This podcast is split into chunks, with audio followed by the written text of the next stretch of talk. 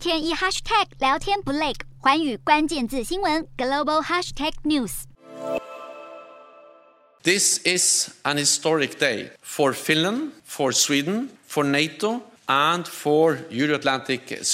北大西洋公约组织三十个成员国五号签署入盟协议，批准瑞典、芬兰正式入盟。北约秘书长史托滕伯格大赞这是一个历史性的时刻。而在芬兰和瑞典加入北约前，最大的挑战来自土耳其的反对。指以两国窝藏恐怖分子，但在北约见证下，芬兰、瑞典与土耳其签署一份备忘录，三方达成协议，土耳其也改变心意。而芬兰与瑞典的成员资格生效之前，还有最后一步，那就是所有北约国家批准加入协议。只要各个成员国的国会都通过这项入盟协议，那么北约组织就会正式从三十国增加到三十二国，完成一九九零年代中期以来最重大的扩张行动。但因为不同国家批准协议的程序不同，目前还不清楚需要多长时间。但史托滕伯格表示，这将会是几个月时间的问题。同时表示，芬兰和瑞典的加入会让北约更加强大，人民也会更加安全。